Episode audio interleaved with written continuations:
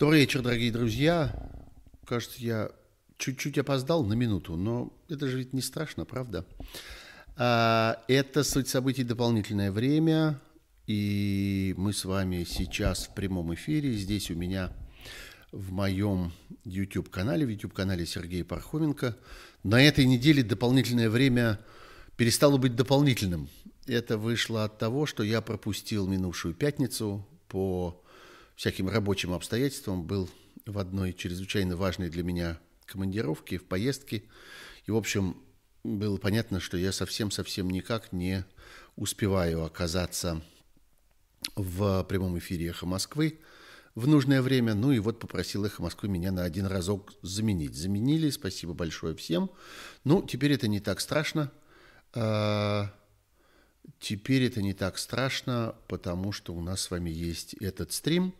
Я призываю всех традиционно подписываться на мой YouTube канал, призываю всех традиционно ставить э, отметки «нравится», в просторечии называемые лайками. И я надеюсь, что э, вы понимаете, зачем это делается. Это делается для того, чтобы расширить э, круг тех пользователей YouTube, которые получают оповещения о э, событиях в этом YouTube-канале, что в свою очередь помогает для расширения аудитории. А большая аудитория нам с вами полезна. Не так много существует источников на русском языке, где можно откровенно, спокойно, прямо, честно, бесконтрольно обсудить, что происходит в России, что происходит вокруг России – спасибо, что вы сообщаете мне здесь в чате нашего стрима. Чат работает, все в порядке, движется, шевелится. Сообщайте мне в этом чате, кто откуда слушает. Масса городов, Нижний Новгород, э, Саратов, Ростов-на-Дону, Тула, э, Байерн, ну, в смысле Бавария. Бавария – это не город, а э, часть Германии и прекрасная ее часть. Петербург, Э, что еще? Баден-Вюртемберг, опять Германия. Э, Абрамцево подмосковное и прочее, прочее, прочее, прочее. Э, я сразу отвечу на вопрос, который, несомненно, много раз здесь еще встретится. Вот какой-то Лу Ван спрашивает у меня в этом моем стриме, будут ли извинения Осечкину. А извинения Осечкину не будет, потому что мне не за что извиняться. За высказывание мнения – за высказывание своего, э, как своей оценки, своего представления, своего понимания, люди обычно не извиняются. Люди э, извиняются за что-то другое, но не за то, что они понимают, как обстоят дела. Поэтому нет, я не собираюсь в данном случае ни перед кем извиняться, это было бы смешно.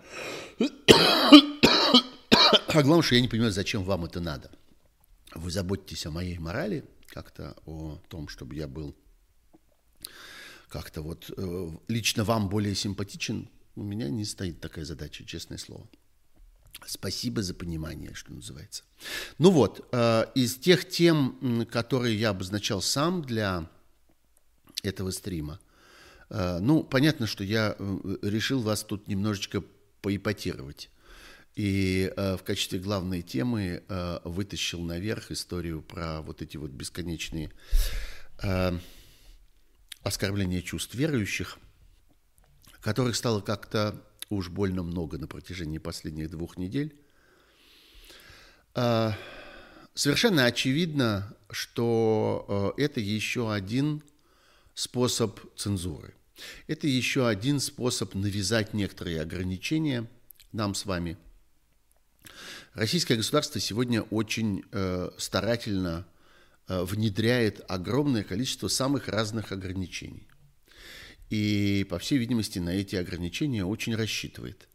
Полагается, что, полагается на них как на э, один из, основных, один из основных инструментов своих взаимоотношений с гражданами. А, и вот есть еще и такие ограничения.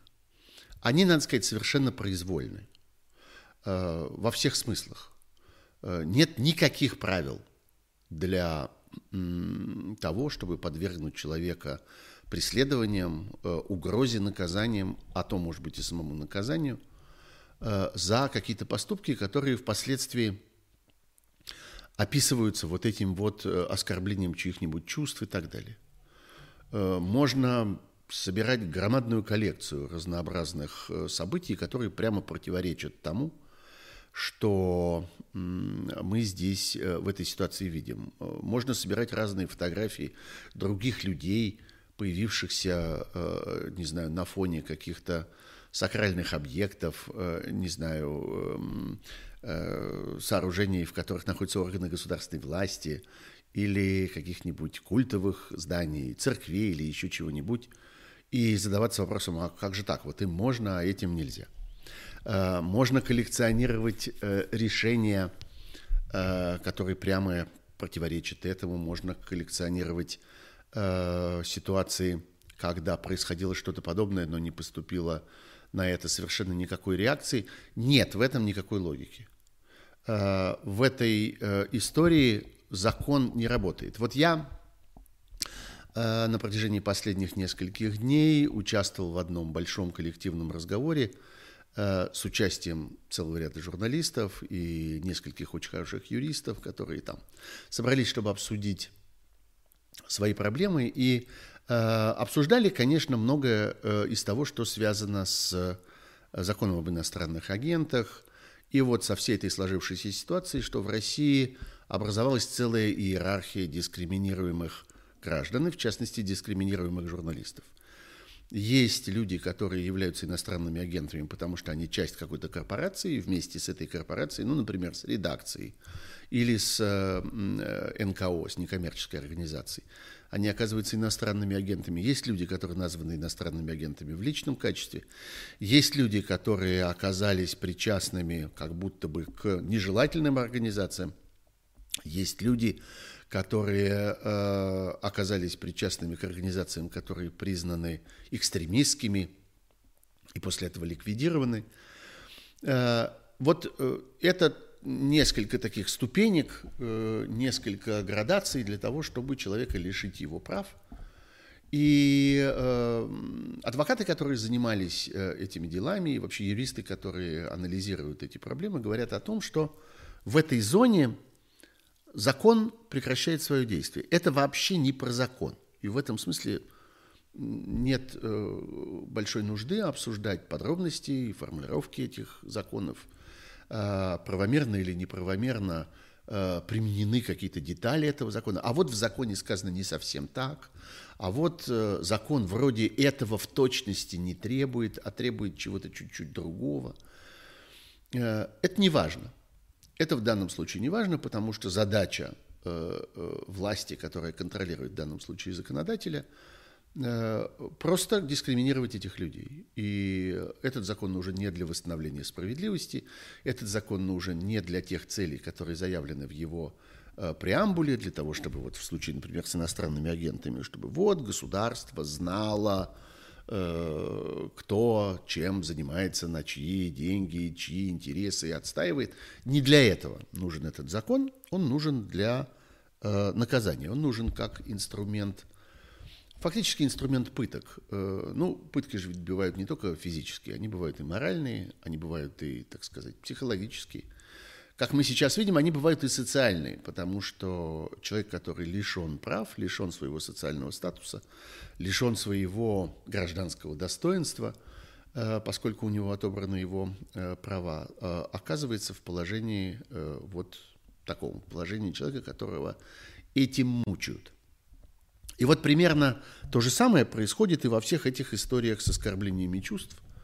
Мы с вами хорошо помним эту э, всю эпопею еще со времен, скажем, Пусирает, которые позволили себе чего-то такое спеть на, на солие. Тогда как-то вся страна э, разом выучила э, слово «солия». Не все понимали тогда, и не все понимают до сих пор. Я, например, до сих пор не понимаю, что это такое в частности и в точности. Ну, в общем, это какая-то часть церковного интерьера, где петь не разрешается, как тогда нам всем э, объясняли.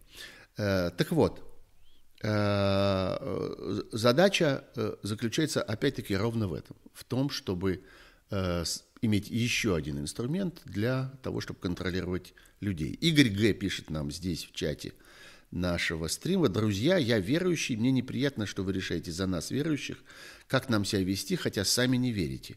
Но нет, голые жопы меня не оскорбляют. Ну да, это, э, Игорь, спасибо, что вы как-то напоминаете нам эту позицию, она очень распространенная. И она, в общем, свойственна огромному количеству людей, от имени которых самозванно, самопровозглашенно выступает в этой ситуации государство. Я бы сказал, что это гораздо более распространенная позиция и гораздо более распространенное отношение к этому делу, чем то, которое государство нам навязывает.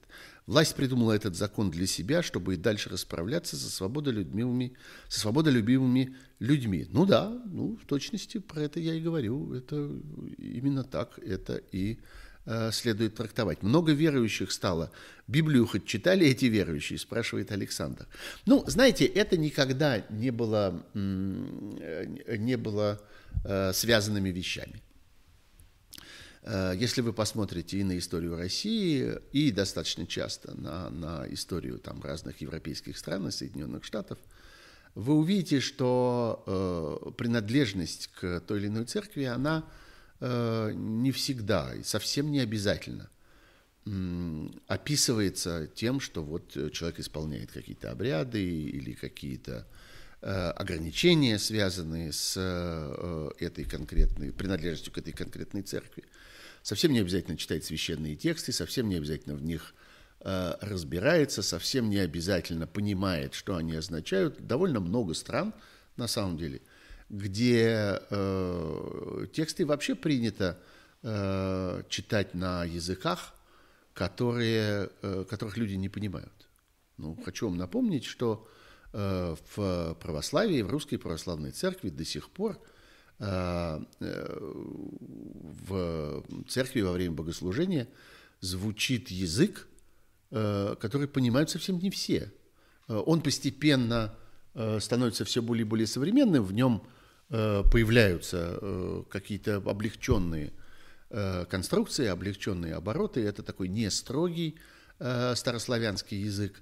И Библия существует теперь во многих переводах, она существует и на современном языке, и на вот классическом старославянском языке.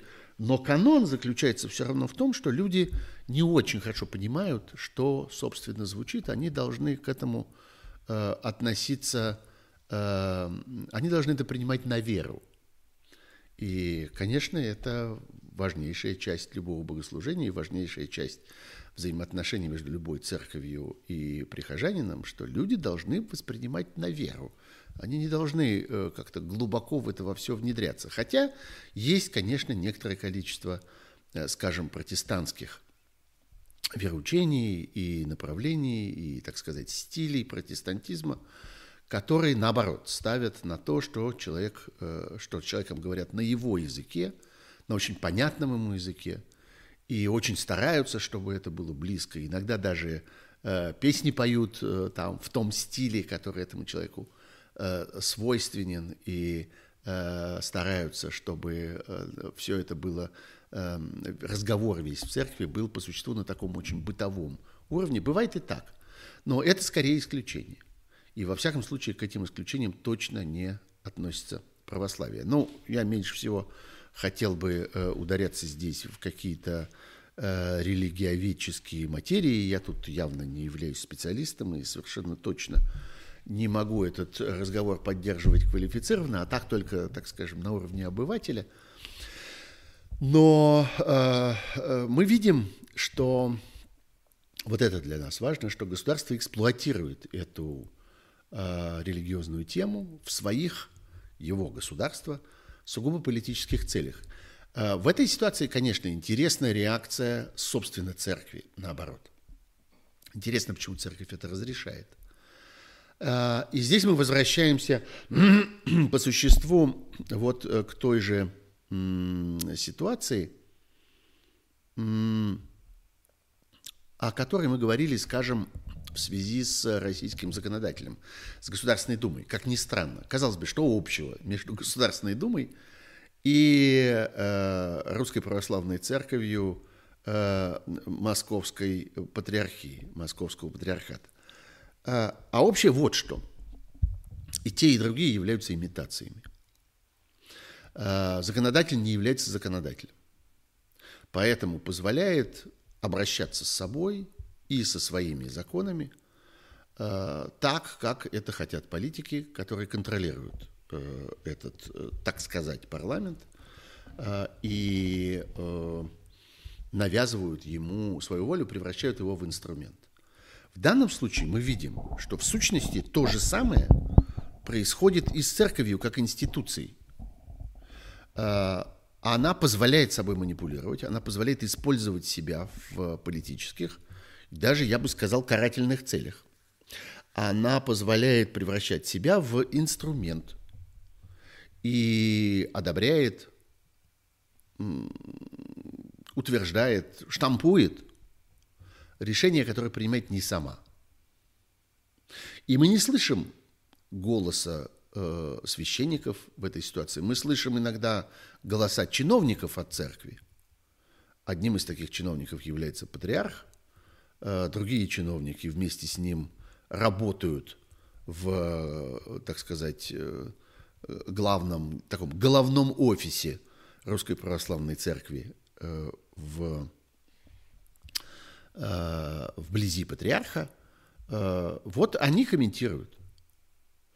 А церковь в лице рядовых священников, церковь в лице прихожан, церковь в лице, собственно, массы верующих относится к этому совершенно индифферентно и не считает это своей проблемой.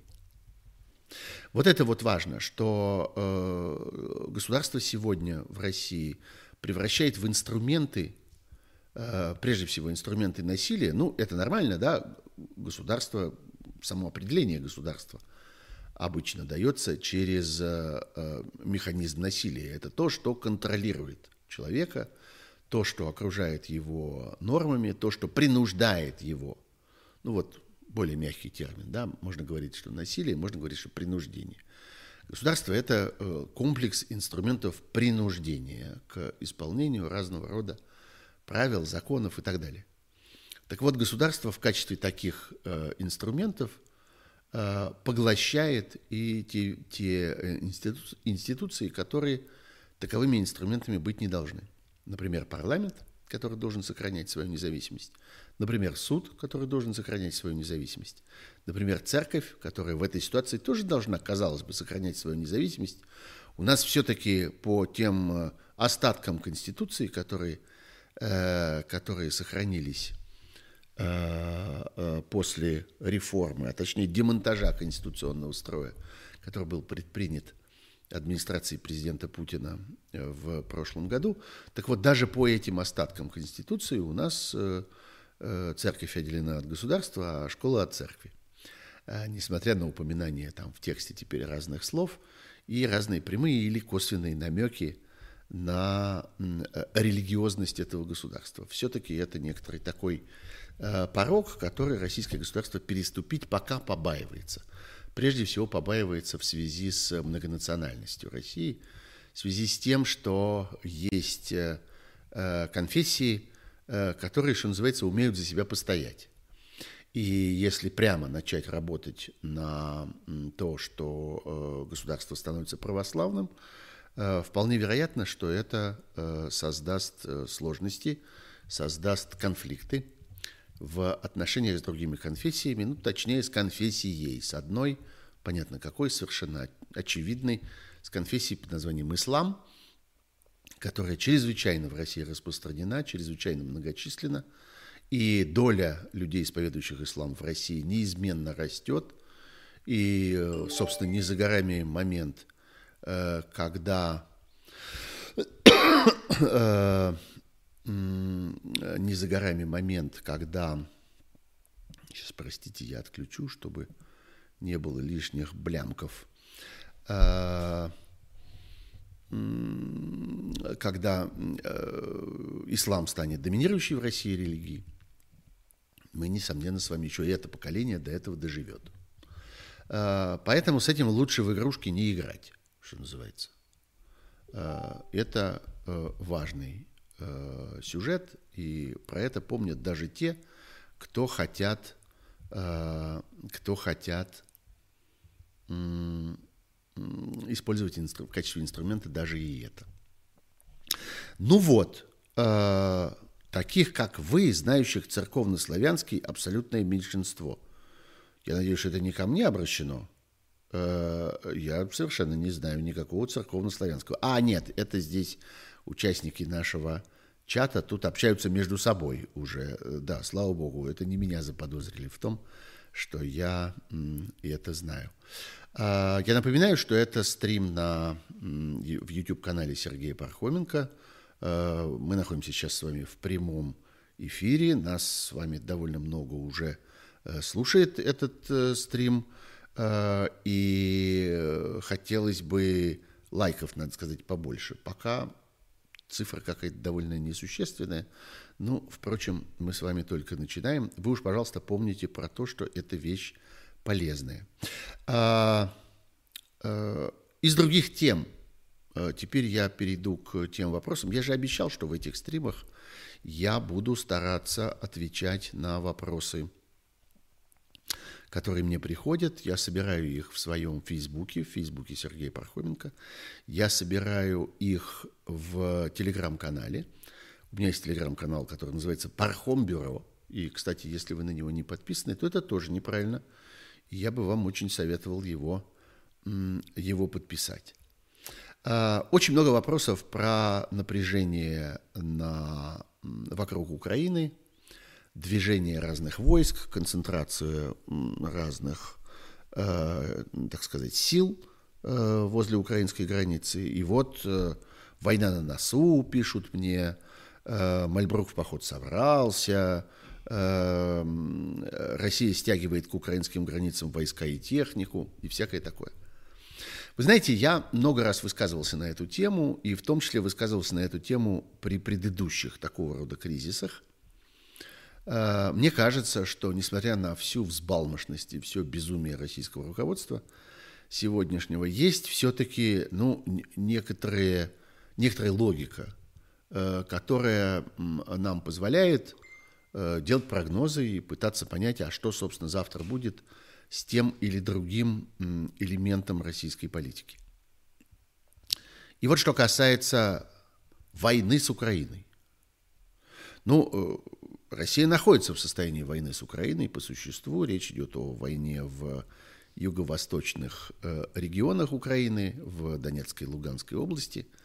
Эта война идет при прямой поддержке России там – в значительной мере э, руками России, на средства России, средствами России, если иметь в виду там и вооружение, и технику, и, э, что чрезвычайно важно, там, скажем, топливо. Э, война бы немедленно прекратилась, если бы э, Россия прекратила как государство ее поддерживать. Это совершенно очевидно.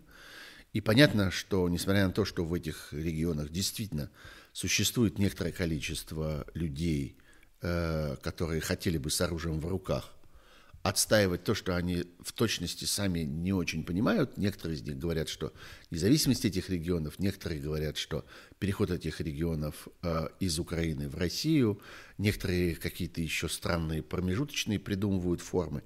Но да, такие люди есть, они существуют, э, некоторые из них даже искренне, Большое количество этих людей на самом деле являются наемниками, большое количество этих людей являются просто жестокими безумцами, которые приехали, что называется, поиграть.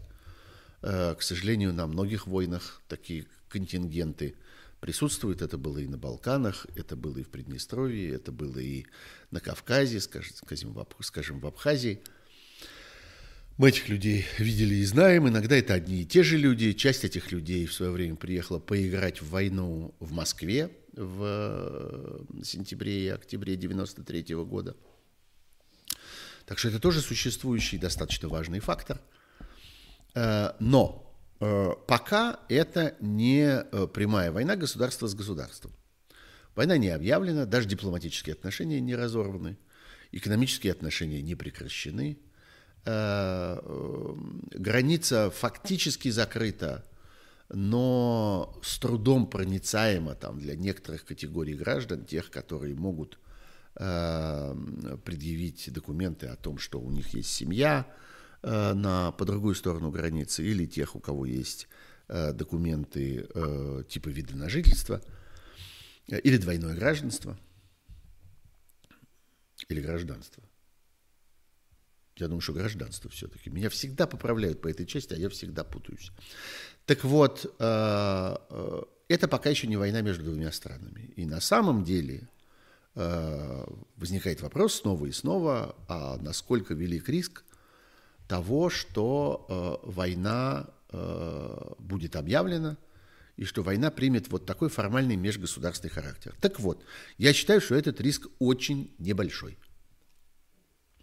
Мне кажется, что это не нужно фараону и людям, которые его окружают, э, тем людям, которые контролируют Россию сегодня. Их на самом деле совершенно устраивает нынешняя ситуация. Их, им кажется идеальной ситуация, в которой Украина находится в ослабленном, дезорганизованном состоянии, Э, она вынуждена тратить огромные ресурсы на э, попытки контролировать вот эту часть своей территории. Она не может нормальным образом развиваться, не может нормальным образом планировать свои реформы, она не может нормальным образом расходовать свой бюджет, она не может нормальным образом строить свои социальные программы. И это то, что фараону и нужно. Чтобы рядом находилась страна-инвалид – которую он постоянно инвалидизирует, которую он постоянно мучает. Но в некотором роде вот люди, которые очень чувствительны к отношениям человека и животных, они говорят, что вот человек таким образом обращается с лошадью. Э, люди ездят на, лошади, потому, на лошадях, потому что они умеют все время делать им больно. Они им в рот засовывают какие-то железки – Э, они их колят им бока шпорами, они их лечат э, их э, всякими плетками там, или, я не знаю, какими-нибудь стеками. И вот тогда могут на этой лошади ехать. Вот примерно так устроены с точки зрения России отношения между Россией и Украиной. Украине надо засунуть в рот какое что-то железное и постоянно причинять ей э, страдания этим. Нужно Украину все время колоть острыми шпорами и так далее, и так далее. Это и есть эта война. Э, кроме того, э, не очень понятно, зачем бы России нужно было э, организовывать непосредственные военные действия на украинской территории, с какой целью? Чтобы сделать там что? Отъять кусок территории? Не очень понятно. Такое впечатление, что Россия больше всего опасается, что в какой-то момент ей придется нести реальную ответственность за судьбу вот этих довольно больших по площади и довольно густонаселенных, и экономически, несмотря на все природные богатства, несмотря там на угольные шахты и прочее, прочее, экономически довольно неблагополучных мест, которые э, несут с собой много хлопот – и которые несут с собой большие расходы и, опять-таки, большой беспорядок. Совершенно очевидно, что несмотря на все вопли, что Россия должна забрать домой, Россия должна принять свои объятия и так далее, очень много демагогии на эту тему, особенно в пропагандистских российских медиа. Э, так вот, э, несмотря на это, Э, понятно, что э, России этот кусок земли совершенно не нужен. Двигаться дальше, взять Киев, как всякие безумные люди нам э, рассказывают. А зачем? Опять-таки, чтобы что? Чтобы подвергнуться Э, остракизму в, со стороны всего окружающего мира, потому что ну, все-таки захватническая война в Европе – вещь совершенно немыслимая. Так вот, э, э, задач никаких нет, их не видно. Просто так, из принципа. Ну, время от времени говорят о том, что это, это необходимо для того, чтобы Э, поддерживать, так сказать, дух сплочения вокруг вот этого вот фараонового престола, чтобы вот э, подогревать националистические настроения и так далее. Э, поддерживать дух гораздо удобнее вот так, как это делается сейчас. бесконечным говорением, бесконечными словесными атаками, бесконечными оскорблениями, бесконечной игрой э, пропаганды. Для этого совершенно не нужно отправляться на войну. Достаточно имитировать эту войну. Достаточно замахиваться кулаком бесконечно и э, сыпать оскорблениями, а не, э, а не исполнять эти угрозы. Есть некоторое количество... Э, да, есть еще одно обстоятельство, важное и полезное э, для фараона и для того строя, который он создает, что э, страна, находящаяся вот в том состоянии, в котором она находится сегодня, я говорю про Украину, с огромным трудом может участвовать в разного рода международных организациях, объединениях, союзах, альянсах и так далее. Так они устроены, эти международные объединения, союзы, альянсы и так далее, что они стараются не принимать в свои ряды проблемные страны. Потому что они понимают, что вместе с этими странами они как бы всасывают внутрь себя и саму проблему. И, скажем, все разговоры про вступление Украины в НАТО э, остаются совершенно пустыми, бесперспектив, бесперспективными до тех пор, пока в Украине происходит этот конфликт, с неясным кругом участников, с неясными целями, на постоянно колеблющейся территории и так далее, и так далее. Не локализованный по существу и не э, проявляющий тенденции к завершению. И специалисты, которые хорошо понимают о том, как устроено, скажем, НАТО внутри себя, говорят о том, что э, натовское руководство сделает все от него зависящее – Э, и будет сопротивляться любому давлению извне, даже если вдруг это давление появится. Можно представить себе, что, э, скажем, какие-то силы внутри Европейского Союза или Соединенные Штаты в какой-то момент решат, что им выгодно, чтобы Украина сделалась членом НАТО. НАТО будет сопротивляться. На самом деле это большая иллюзия, когда говорят о том, что НАТО является не э, самостоятельной организацией, Э, что НАТО э, является э, там марионеткой, придатком к чему-то такому. Это мощная международная организация. Может быть, она уже и, так сказать, пережила свои самые лучшие времена. Может быть, она сейчас находится не на пике, не в зените своей силы, своего влияния, своей мощи и так далее, но она по-прежнему сохраняет очень большое влияние. Им, конечно, это очень не нужно.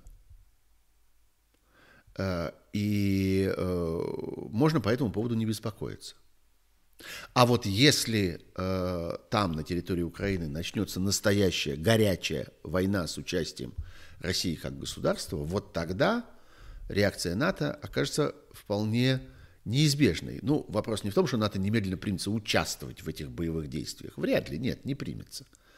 Но должно будет построить какие-то оборонительные порядки, укрепить систему своих баз – Э, отгородиться каким-то э, военизированным барьером, э, снабдить ту сторону, которую она считает защитницей своих интересов, а в данном случае, конечно, Украина является буфером, чтобы не сказать бампером, между, в этом столкновении между Россией и Европой. Короче говоря, прямое нападение на Украину спровоцирует ответ. Пусть не военный ответ, пусть не танковые дивизии, которые двинутся навстречу российской армии, там, я не знаю, или какие-нибудь армады бомбардировщиков полетят, не полетят и не двинутся, слава богу. Но э, э, напряжение, несомненно, вырастет, и степень участия, несомненно, э, будет существенно больше. Так вот, есть, тем не менее, некоторые э, локальные практические обстоятельства.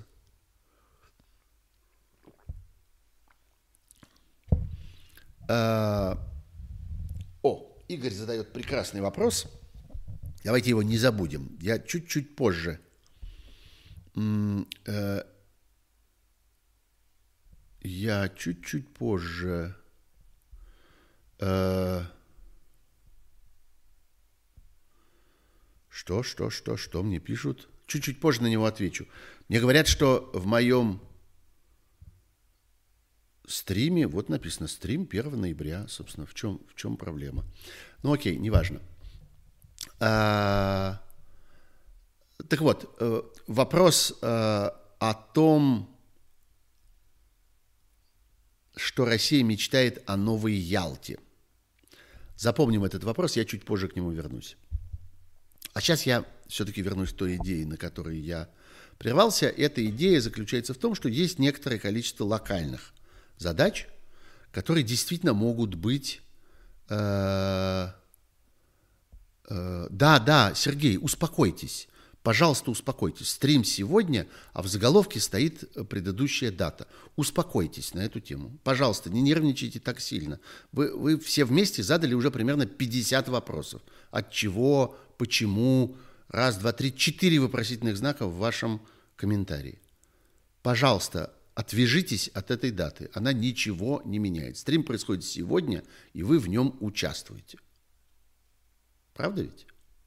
Так вот, а, есть некоторые локальные обстоятельства. Таким локальным обстоятельством является Крым. И э, там есть реальная проблема. Несмотря на то, что построен мост, э, Крыму нужен коридор.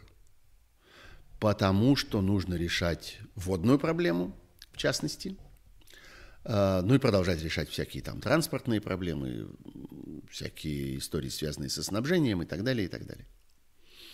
Так вот, э, это возможно.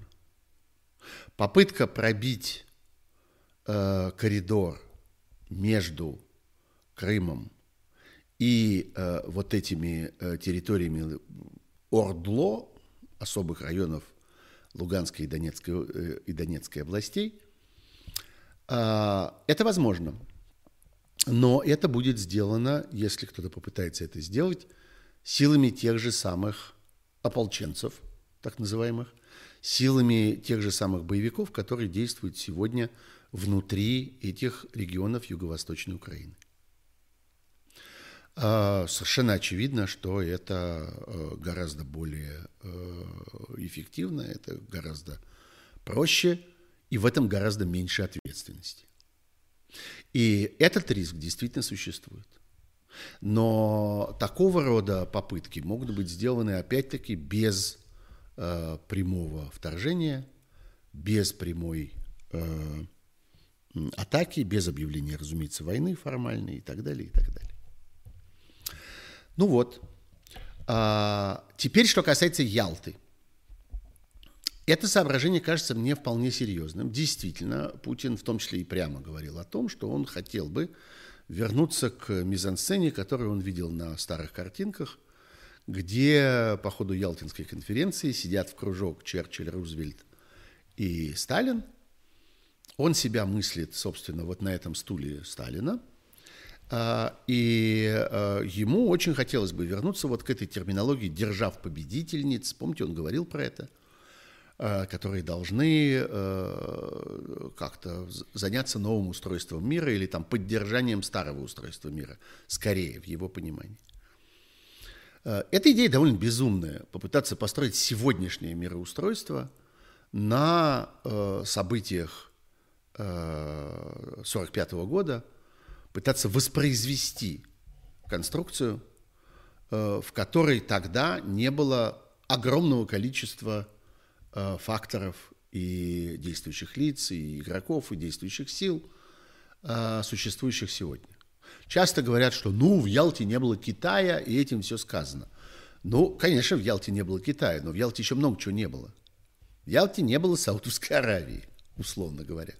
То есть э, тогда не было, при всем том, что и во время Второй мировой войны фактор э, энергоносителей, там, углеводородов и, собственно, нефти и так далее играл очень существенную роль, и совершенно не случайно направления ударов э, во Второй мировой войне были таковы, что э, речь шла о том, что необход... разные державы, разные стороны пытались сохранить контроль над нефтеносными районами тогдашнего мира. Э, это был и Каспий, и окружающие его территории, это был и Иран, это были, ну, тогда еще запасы в странах залива Персидского не были э, таким образом разведаны, и никто не знал, что это как бы самое богатое место. Но, в общем, куда-то туда, на восток, надо было стремиться. Но, короче говоря, в этой конфигурации Ялтинской отсутствовала в той мере, в которой она играет роль сейчас, вся вот эта э, как бы нефтяная сторона дела. Кроме того, э, сегодня э, мы говорим о растущем влиянии громадных стран, которые и по своему размеру, и по своему населению, и по своему экономическому потенциалу, и, видимо, по потенциалу своего развития играют все большую и большую роль в э, мировой, э, в мировом раскладе сил. Это такие страны, как Бразилия, как Индия, как Индонезия, э, в какой-то мере Южная Африка, которая тоже э, демонстрирует довольно серьезные амбиции. Не случайно э, создаются целые э, политические блоки э, с участием этих стран, и их мнение оказывается все более и более важными. Ну и, наконец, Э, самая, наверное, важная вещь – это технологическое развитие, которое с тех пор ушло не просто далеко вперед, оно ушло в совершенно другую сторону, не в ту, э, в какой э, его предполагали в конце Второй мировой войны. И речь идет не о том, у кого больше машин, у кого больше танков с самой толстой броней, у кого больше самолетов самыми большими многотонными бомбами. А речь сегодня идет прежде всего о ценности информации, о ценности коммуникаций, о том, какая страна больше продвинута в информационном плане, в смысле своих цифровых технологий, э, компьютерных сетей и так далее, и так далее. Пытаться на этой основе сегодняшней воссоздать ситуацию Ялты 1945 года, э, затея, э, ну, прежде всего, просто глупая, демонстрирующая узость взгляда и э, такую примитивность подходов, примитивность подходов к тому, как устроен сегодняшний мир. Путин много раз доказывал, что он человек, который плохо ориентируется в современном мире. Он цепляется за свои старые представления, он цепляется за привычные ему категории, за привычные ему ценности. Э, он считает, что э, как-то если настаивать, то это просуществует дольше. Ну вот там у нас есть много газа, и мы с помощью этого газа будем стараться вам диктовать свою волю. Какое-то время это получается, э, какое-то время это выглядит, надо сказать, довольно грозно. В каких-то конкретных локальных ситуациях, когда холодная зима или когда сделаны какие-то ошибки в панике в связи с эпидемией, это выглядит довольно страшно, но в стратегическом плане это выглядит неубедительно. И совершенно очевидно, что этому всему виден конец – и совершенно очевидно, что э, это не может продолжаться вечно. Э, так что э, я думаю, что Ялты в любом случае не может быть, и Путин ее точно не получит в результате войны с Украиной. Вот последний способ, которым можно попытаться организовать себе Ялту, это попытаться воевать с Украиной. Это значит навсегда прекратить э, всякие взаимоотношения вот с этими самыми державами, равным э, которыми, э, с которыми э, фараон себя видит. Э, я думаю, что э, ставить рядом эти две проблемы, вот то, что Путин хочет восстановить э, э власть держав-победительниц, по меньшей мере над Европой, а лучше и над всем миром, и проблему э, возможной э, такой полномасштабной атаки на Украину, эти две проблемы связывать между собой не нужно. Их нужно э, рассматривать отдельно.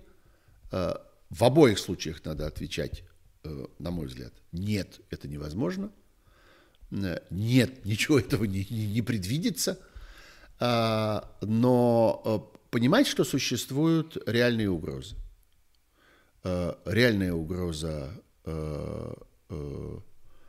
это попытка территориально соединить Крым с, через вот какой-то коридор, проложенный по югу Украины. Реальная угроза – это постоянное поддержание вот этого тлеющего конфликта на юго-востоке Украины, который происходит чужими руками, э, поддерживается.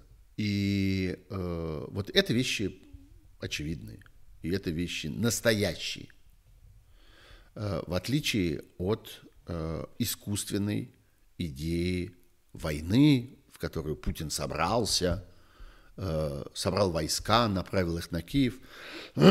Нет, никакие войска ни на какой Киев не пойдут. Но, хотя, конечно, мы всегда должны э, делать какую-то поправку э, на безумие. Ну, просто реально, на медицинский диагноз. Это бывает. И, к сожалению, э, российская политическая система сегодня не защищена от безумца в голове. Вот мы видели несколько лет назад, что американская система оказалась защищена. Человек вполне рехнувшийся – оказался в кресле американского президента, и система выдержала, выстояла. Она выстояла прежде всего за счет крепости э, юридических институтов, судебных институтов, за счет влияния Конгресса э, американского и за счет э, реальных элементов федерализма, которые по-прежнему существуют в американском государственном устройстве и которые остались невредимы на протяжении последних двух веков, когда э, Соединенные Штаты, ударение на слове Штаты, Америки по-прежнему остаются Соединенными Штатами, то есть набором э, нескольких государственных образований, не полностью, разумеется, независимых, не полностью самостоятельных, но обладающих достаточным весом, достаточным правом для решения самых разных проблем для установления самых разных норм, для контроля за решениями верховной федеральной власти относительно своей территории, относительно своих граждан, у штатов довольно много есть полномочий. Кстати, у разных штатов по-разному. Довольно много есть полномочий ограничивать э, действия э, федеральной власти и защищать своих граждан от нежелательных последствий этих решений федеральной власти, если они, штаты, э, такие последствия как-то усматривают. Вот это, эти три фактора позволили Соединенным Штатам э, пережить э, президента Трампа э, со всеми его безумствами. А в России таких инструментов нет. Нет ни суда и вообще судебной системы, которая была бы независима, ни э, веса э, законодателя, то есть в данном случае Государственной Думы и Совета Федерации, Федерального собрания, который можно было бы хоть в какой-то мере сравнить с весом Конгресса, э, ни, разумеется, э, тем более э, каких-то элементов федерализма, которые в этой ситуации могли бы защитить страну от э, э, какого-то безумия, образовавшегося в центре. Э, так что поправку на сумасшествие мы должны делать. Поправку на то, что человек в очередной раз съездил в тайгу или сходил, послушал каких-нибудь старцев в какой-нибудь обители и вернулся оттуда с, с половиной головы, а в другой половине что-нибудь вроде похода на Киев, ну, эту поправку мы делать должны. Э, но она все-таки, эта вероятность не очень большая. А, хочет ли Путин, спрашивает у меня слушатель, я даже не могу пол этого слушателя установить, а, э, тем более даже произнести его имя, очень все сложно. Но вопрос, тем не менее, хороший. Хочет ли Путин восстановить Российскую империю? Все идет к тому, допустим, что внедрение управления из Москвы в Татарстан, Якутию, Башкирию и так далее. Вы знаете, это две половины вашего, вашего вопроса, они немножко как-то, ну не то чтобы они противоречат друг другу, они как-то живут по отдельности. А, внедрение управления из Москвы в Татар, Татарстан, Якутию, Башкирию и так далее, нет, речь идет не об этом. Речь идет о том, чтобы окончательно избавиться от каких-то последних элементов э, как бы это сказать, разнотипности, разноэтажности российских регионов. Действительно, есть такое наследие, оставшееся еще от советских времен, а также от ранних времен существования новой постсоветской России, что есть как бы регионы высшего сорта и обычного сорта. Вот есть там, я не знаю, Ярославская, Тульская, Тамбовская, Воронежская и так далее области, а есть республики, и у них как бы есть некоторые дополнительные полномочия и так далее. Э, э, это надо уравнивать. Да, тенденция абсолютно очевидная. Э, совершенно ясно, что намерение сегодняшнего федерального штаба, сегодняшней федеральной власти заключается в том, чтобы уравнять российские регионы, сделать их одинаковыми, без, э, так сказать, этих национальных украшений, за исключением тех случаев, когда страшно.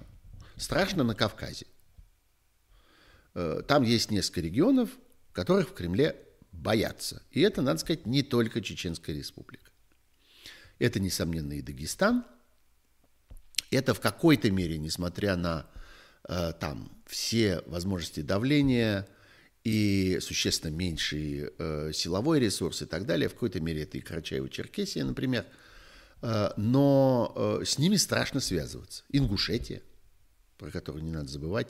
Давайте с вами вспомним э, тот конфликт, который несколько лет тому назад возник тогда, когда появился территориальный спор между Ингушетией и э, Чечней, и федеральный центр ничего не смог сделать для его урегулирования никак не смог э, воздействовать на стороны с тем, чтобы они э, прекратили в этой ситуации конфликтовать. Они конфликтовали столько, сколько они сами считали нужным конфликтовать.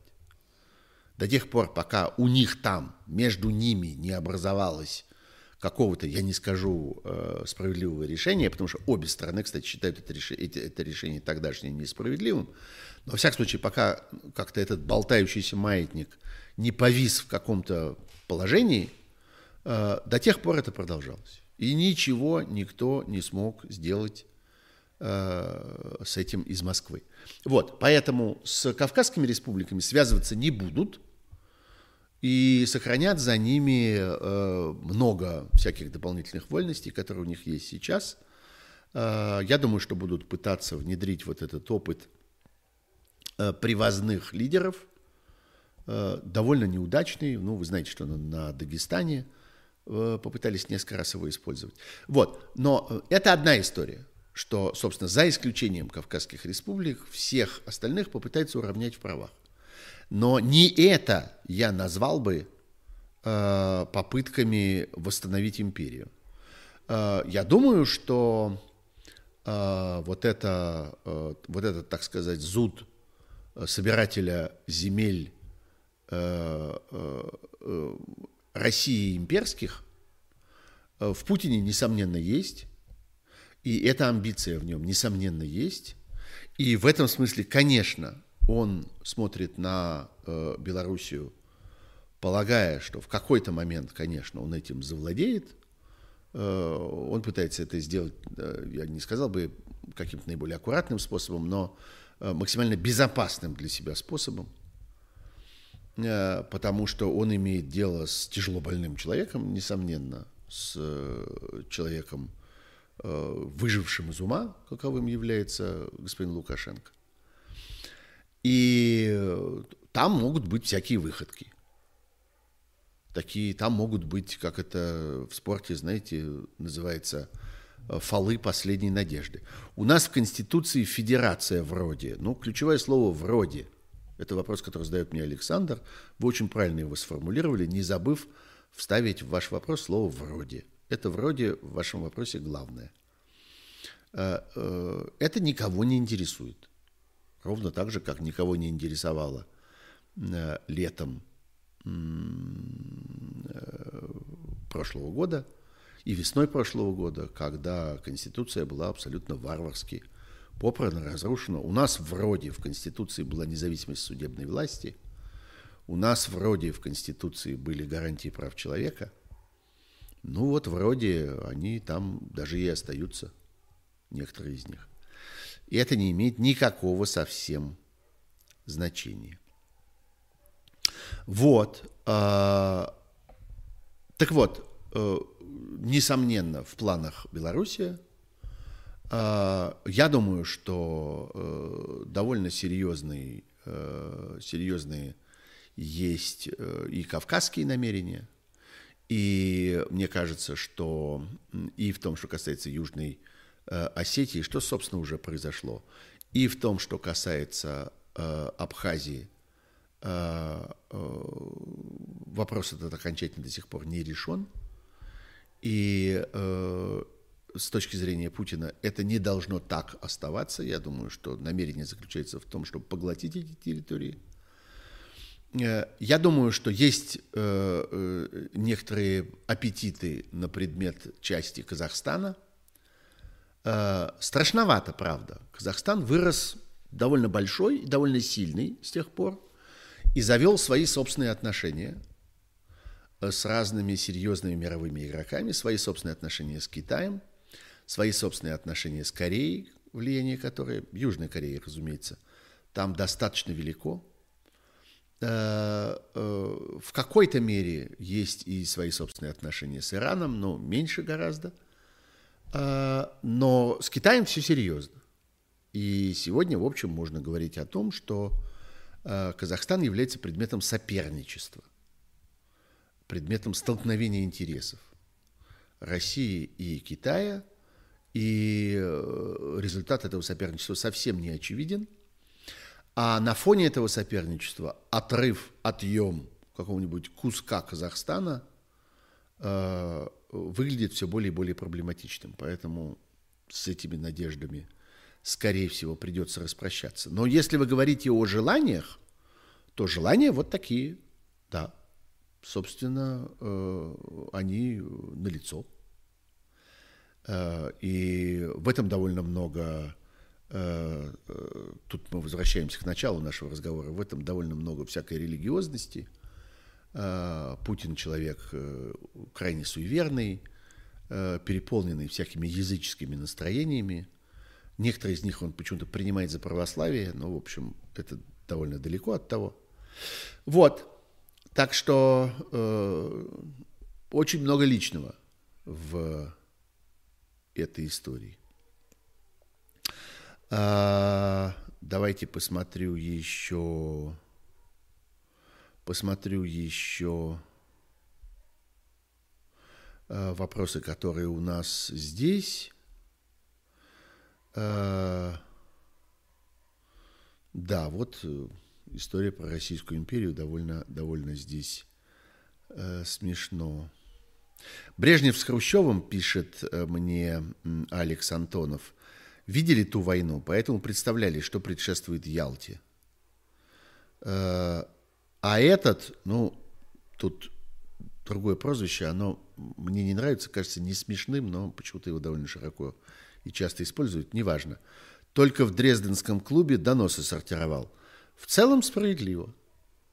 Да, вообще это, это важная вещь, э, вот эта смена поколений – и э, тот факт, что в сегодняшнем э, российском начальстве все-таки люди, которые совсем не представляют себе, что такое война, что такое цена человеческой жизни. Хотя их предшественников ни в коем случае не стоит как-то идеализировать или как-то забывать о том, что это были люди очень жестокие, Э, люди, правившие Советским Союзом между Второй мировой войной и его распадом в 90-91 году, это были люди очень жестокие, это были люди э, очень ограниченные, э, очень мало и плохо образованные. У них были какие-то рефлексы, да, выработавшиеся в военное время, но именно на уровне рефлексов. К сожалению, знали они очень мало, и в результате вот привели страну к краху, э, потому что были, э, ну, просто не соответствовали э, масштабу тех целей, которые перед ними стояли. Они не смогли, ну вот, не смогли сохранить свою страну. Вот и все. Ну что же, давайте я вернусь в вопросы, которые были здесь. А, вот интересный вопрос, который я получил по получил в телеграм-канале Пархом Бюро. И это вопрос о перспективах и действенности новых санкций из списка 35. Это вы помните, да, что такое список 35? Это список, который сторонники Навального передали, огласили как бы список тех э, олигархов, которые являются опорой э, путинского строя. Там есть э, олигархи, там есть э, лидеры всяких пропагандистских э, образований, там есть лидеры э, разного рода карательных э, органов. Так вот, список 35 Навального в свете секретных переговоров Соединенных Штатов и чекистов по киберпреступности – вы знаете, я согласен с тем, что э, эти два вопроса надо объединять. Вот историю про Ялту, историю про войну в Украине, я считаю, нужно разделять. А историю про э, то, что проблема киберпреступности становится важнейшей темой в разговорах между Россией и Соединенными Штатами, и вопрос о том, что на повестке дня в Соединенных Штатах стоит, очевидно совершенно стоит расширение э, списка персональных, людей, подвергнутых персональным санкциям э, в России.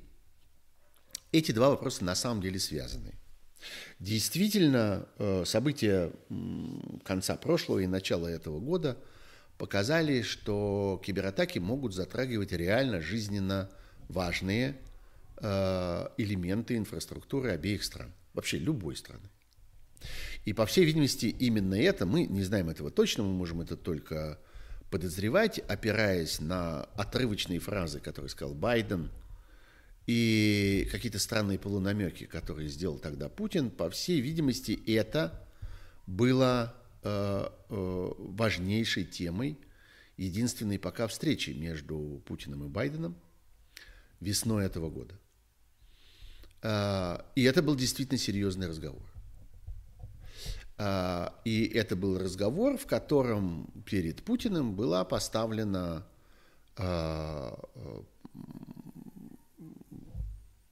фактически был поставлен ультиматум ему, в котором содержание которого заключалось в том, что российское политическое руководство должно не просто перестать поддерживать, перестать подкармливать, перестать содержать за счет государственного бюджета разного рода э, кибернетических бандитов, но и должна реально контролировать их деятельность, по меньшей мере так, чтобы э, запретить им э, каким-то образом э, работать в сфере реальных, осязаемых жизненных интересов.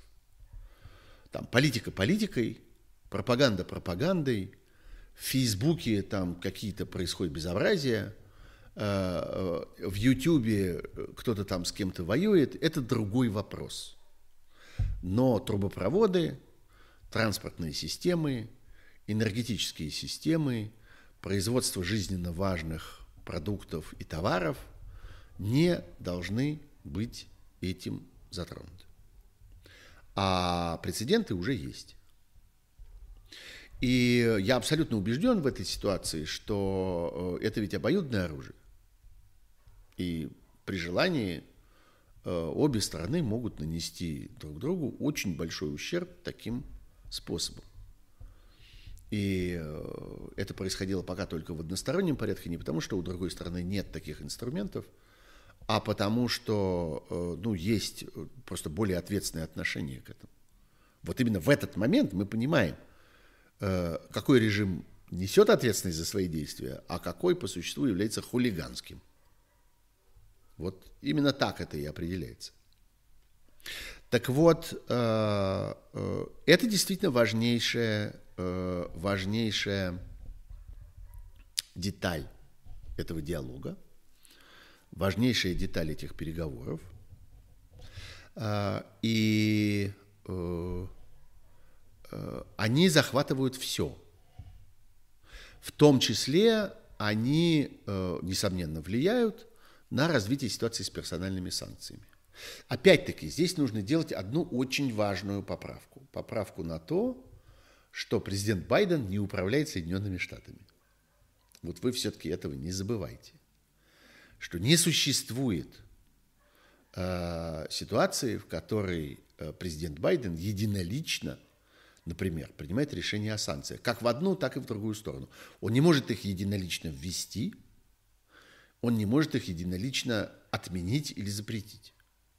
Это действительно э, предмет э, коллективного решения, причем в этом коллективе много народу.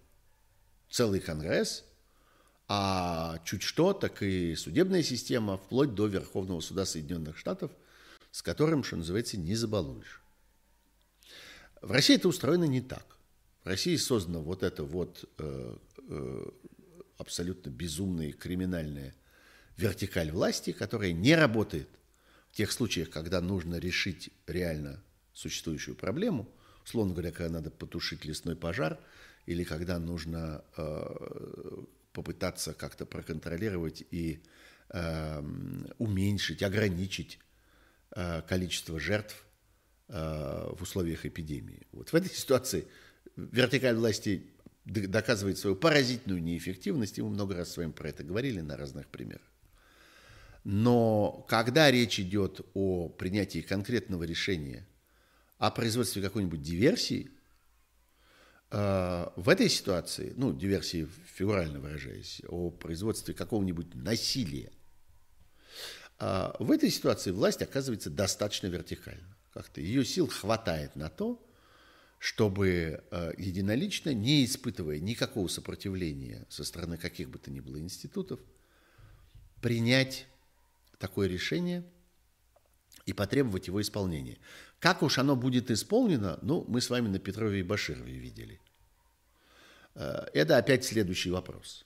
Потому что дальше это все поступает в распоряжение людей, у которых руки растут из самых неожиданных мест организма, э, у которых в головах э, абсолютная каша и безграмотность, и слава Богу, которые довольно плохо представляют себе, как устроен современный мир, поэтому им кажется, что они могут поехать в Солсбери и намазать там ручку двери чем-нибудь а, и остаться после этого незамеченными.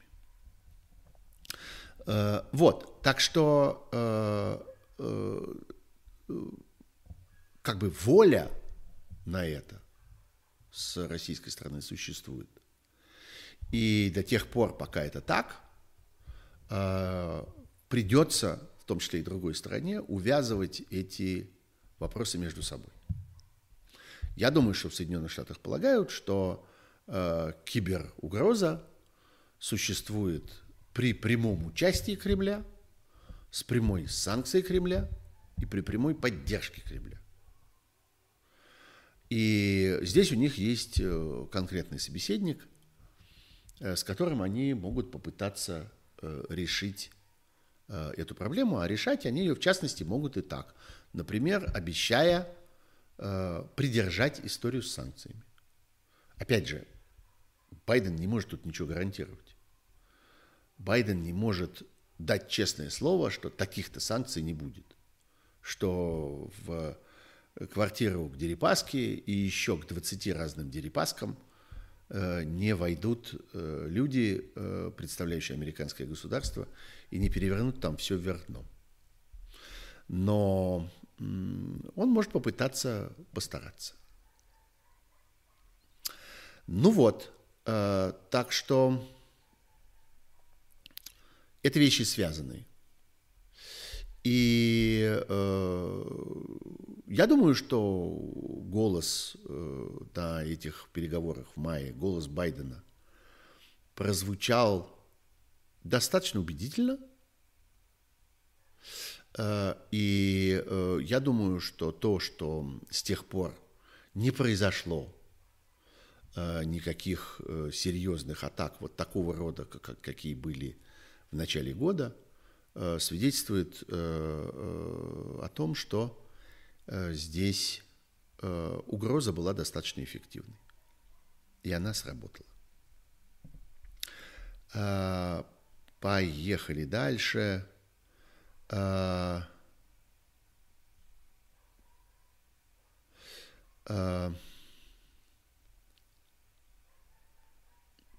Ну вот, э, давайте я вынесу сюда для того, чтобы, ну, все-таки мы с вами не можем э, целый разговор провести, не вернувшись к сюжетам, связанным с эпидемией. А, э, мне показалась довольно характерной, довольно интересной реплика, которую я тоже увидел вот среди вопросов, которые получил там в телеграм-канале, когда человек мне пишет, что вот пенсионеры с отводом от прививки, то есть люди нездоровые, с какими-то серьезными диагнозами, попадают в число непривитых, лишаясь возможности льготного проезда. Не все пенсионеры живут э, относительно благополучно и так далее. Вы знаете, меня всегда м, поражало э, вот это, но карты на проезд теперь заблокированы. Получается, что они лишние люди. Вы знаете, получается, что они лишние люди, если вы им не помогаете, вашим родителям, вашим э, пожилым членам семьи и так далее. Получается, что они лишние люди, если их жизнь начинает действительно зависеть от того, заблокирована их льготная карта или не заблокирована. И вы позволяете этому, вы, молодые люди, их дети, я не знаю, или их друзья, или их коллеги, или кто угодно еще, и вы позволяете этому влиять на их жизнь. Мне кажется, что это какая-то ужасно стыдная постановка вопроса, что вот отключили льготную карту, и теперь они не могут, они не могут не потому, что отключили льготную карту, а потому что вы им не помогаете потому что вы не способны сделать так, чтобы эти люди спокойно могли заплатить 42 рубля. В Москве сегодня стоит проезд в метрополитене, если платить э, электронным кошельком «тройка». Это вы создаете ситуацию, в которой для них это проблема. Давайте про это как бы тоже помнить. Хотя, э, ну, мы с вами не будем спорить и не будем э, как-то Эм, долго зависать на том, что э, положение людей, которые оказываются на пенсии сегодня, на государственном обеспечении в России ужасно. Люди получают абсолютно нищенские деньги, э, абсолютно неадекватные, не соответствующие тому, что они вложили в течение своей жизни, своим трудом в жизнь этого государства. Это все понятно, это все совершенно очевидно. Но дальше наступает отношение к ним, их детей – их коллег, их друзей и так далее. В конечном итоге э, оставлять их один на один э, вот с этим отвратительным государством и с его бесчеловечностью просто нельзя. И в условиях эпидемии, в условиях вот этих эпидемических ограничений вы тоже должны это понимать. Другое дело, что по существу, на самом деле – пожилым людям без прививки лучше бы ограничить э, свои контакты с окружающими людьми, лучше бы не появляться в людных местах, лучше бы не заходить в какие-то помещения, где есть много других людей и где повышается риск их заражения. Это действительно так. Но это не должно быть связано с каким-то насилием.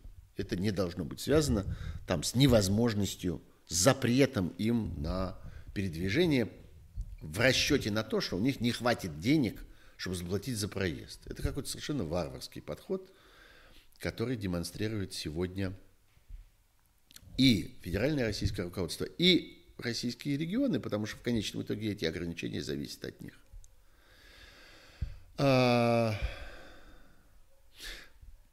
большая проблема э, по-прежнему с э, взаимным признанием вакцин – вот э, смешной человек Медведев, какой-то остаток политика, какая-то пародия на, на когда-то влиятельное в России лицо, выступил в очередной раз с каким-то совершенно безграмотным и смешным в своих амбициях текстом. По существу Медведев превратился в такого блогера, который как-то вместо Фейсбука использует там российскую газету и, э, или какие-то другие бумажные издания, э, печатает там свои безобразно разросшиеся твиты. А, так вот, он э, в очередной раз что-то такое написал, и в этот раз он написал что-то связанное с э, эпидемией. И написал там, в частности, э, о том, что вот нехорошо превращать э, э, всю вот эту историю с вакцинами в предмет конкуренции, в предмет там соперничества или чего-то такого. Это, конечно, выглядит ужасно смешно от человека, который по-прежнему занимает какой-то пост в стране, которая является по существу инициатором и изобретателем того, что называется вакцинной дипломатией. То есть попыток шантажировать другие страны э, с помощью поставки или не поставки вакцин, э, попытки шантажировать э, другие страны с помощью запретов на использование других вакцин на своей собственной территории. Это все изобрели в России, это все появилось здесь. И э, мы слышим бесконечные разговоры про то, что вот как-то Россию опять обижают, опять чего-то не признают, опять чего-то не пускают и так далее. Но на самом-то деле совершенно очевидно, что э, Россия является инициатором этой, этой войны. На самом деле абсолютно понятно, что до тех пор, пока в России не будут признаны Э, существующие в мире вакцины, очень хорошо себя на сегодня уже зарекомендовавшие и распространенные гораздо шире, чем спутник, и проверенные гораздо надежнее и гораздо глубже, чем спутник, до тех пор, конечно, э, невозможно будет э, невозможно будет требовать никакой взаимности по этой части.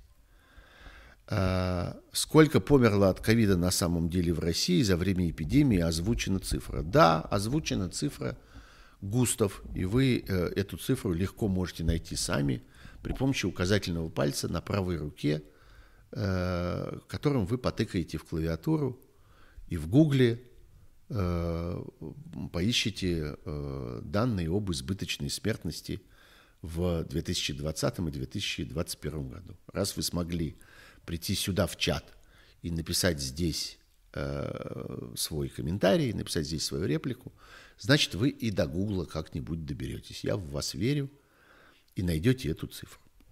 Вот, так что... Э, так что э, Россия демонстрирует очень большое лицемерие в том, что касается Э, вот этой вакцинной дипломатии и э, требует признания российской вакцины, не делая ничего на сегодня для признания вакцин зарубежных. А главное, вопрос не в признании. Ну вот признание какое-то даже появилось, как-то сенсация-сенсация. На территории Московской области э, объявлено, что будут признавать сертификаты Э, прививок другими вакцинами. Сколько там на территории Московской области, интересно, людей с такими сертификатами? Вот какого количества людей это касается? На самом-то деле вопрос в другом. Вопрос в применении этой вакцины здесь. Вопрос не в признании сертификатов, а в регистрации самого препарата и в организации его поставок сюда, и в организации его использования здесь. Это важно, а не э, сертификаты, которые Э, работают или не работают. Огромное количество людей сегодня, ну, огромное, конечно, это преувеличение, это зависит, так сказать, от круга, от социального слоя, но э, вот в э, социальном слое каких-то относительно состоятельных столичных людей российских очень многие бросились сегодня в этот э, вакцинный туризм, и вы знаете, что все шире и шире распространяется вот эта идея, что можно там поехать в какие-то европейские страны. Э, часть балканских стран, например, этим отличаются, э, где можно сделать какую-нибудь из вакцин, лучше одноразовую, и вернуться с этим самым сертификатом, чтобы можно было путешествовать по Европе. Но вопрос-то не в этом. Хотя это, конечно, чрезвычайно обидно, вот этот железный занавес, который сам, сам собой э, опустился не политическим образом, а медицинским образом, хотя в этом тоже много политики. Несомненно, за этим стоит политическое решение. За тем, чтобы не сопротивляться э, спуску этого железного занавеса. Так вот, э, э, значительное количество людей отправились получать эти прививки для того, чтобы можно было путешествовать, для того, чтобы можно было и отдыхать, и там заниматься какими-то э, деловыми проблемами. Все-таки работа очень многих связана с разъездами по миру. Это сегодня э, вещь распространенная. По меньшей мере невозможно без международных контактов никакая наука, это совершенно очевидно. Невозможно серьезное образование, это совершенно очевидно. Невозможно искусство э, и много других сфер человеческой деятельности, так или иначе, интеллектуальных, так или иначе, завязанных на современные достижения цивилизации. А, но главное, конечно, все-таки не это. Главное то, что появление в России признанных в мире вакцин, реальное появление не сертификатов, а самих вакцин, это ключ к э, выходу из того тупика, в котором по этой части оказалась Россия, когда произошла катастрофа доверия. Вот сегодня мы можем уже это констатировать. Это не конфликт, это не кризис доверия, это катастрофа доверия.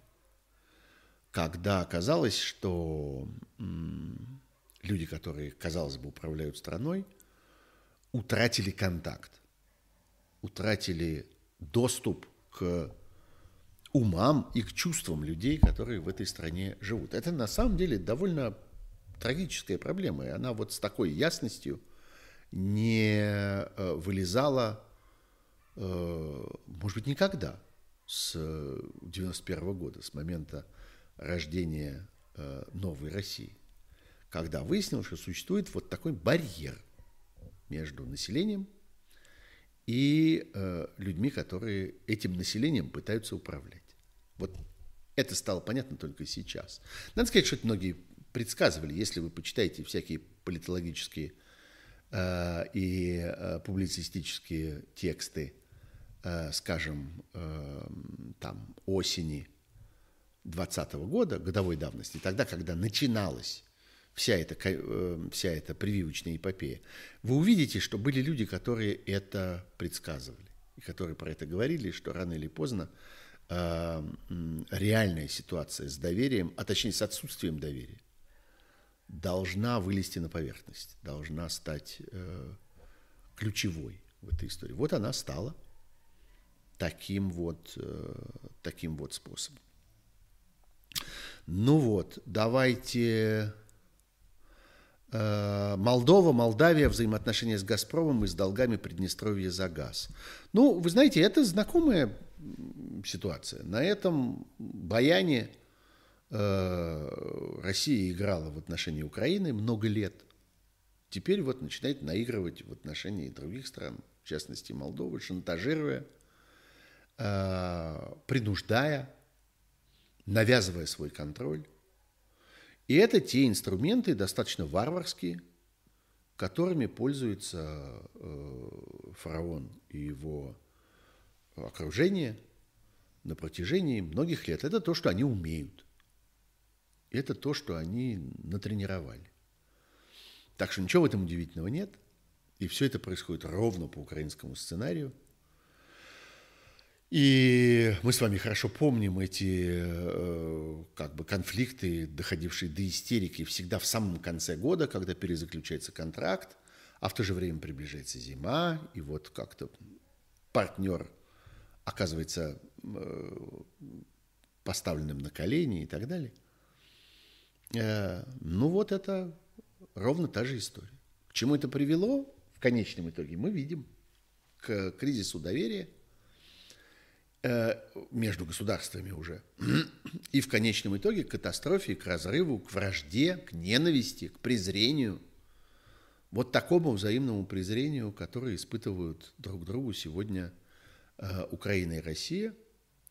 Э, Молдавия всегда была государством очень доброжелательно относящимся к России, очень зависящим от России, очень смотрящим в сторону России. Ну, как и Украина, собственно. Это касается и э, поставок продукции, это касается огромного, прямо реально большого, э, большой доли населения, которая едет работать в другую страну.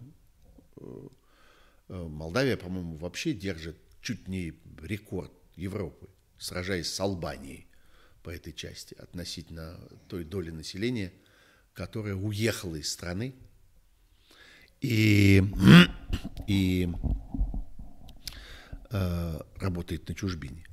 И главным образом они работают в России, конечно. Где же еще? Хотя в последнее время э, движение их в Европу, молдаван, тоже довольно сильно облегчилось. И сегодня вы можете их встретить и в Италии, и в других романских странах, во Франции, в Португалии, например. А, так что ни одна Россия у них свет в окошке. Кончится это плохо. Это кончится вот такой же ненавистью и вот таким же презрением, я думаю. Ну и э, сюжет, э, который лично меня не заинтересовал, как ни странно.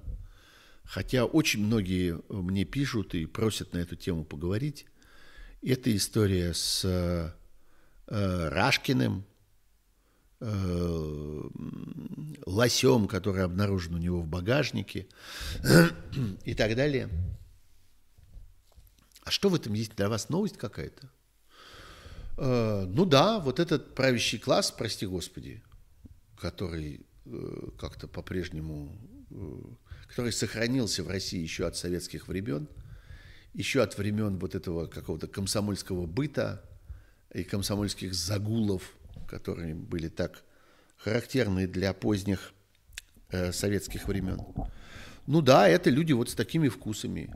Они очень много пьют, они э, примитивно, тупо, грубо, э, как-то жалко развлекаются, ездят на охоту и рыбалку, там в пьяном виде стреляют друг в друга, э, много врут при этом, э, чрезвычайно нагло э, относятся к закону, к каким-то ограничениям каким-то правилам и так далее. Это свойство этой среды. А, и в этой среде есть самые разные люди. Люди, которые сидят непосредственно в Кремле, люди, которые управляют Государственной Думой, люди, которые стремятся в Государственную Думу, люди, которые изображают из себя оппозиционеров, находясь внутри этой системы. Это же такая системная оппозиция. Помните этот термин? Ну вот она в этом смысле тоже системная. И в смысле уровня этих людей, качества этих людей, класса этих людей, мозгов этих людей, вкусов этих людей, интересов этих людей. Это все системное. Это все из одной системы. А дальше выясняется, что э, ну, своим можно, а как только человек становится хоть чуть-чуть чужим, его легко за это поймать, легко наказать легко э, уцепить за это. Они же все э, как-то проводят время с бледьми в банях. Но просто одним они это разрешают, а другим таким же, с теми же бледьми, в тех же банях. Э, они это запрещают и делают из этого какую-то большую историю – разводят из этого большой скандал. То же самое и с...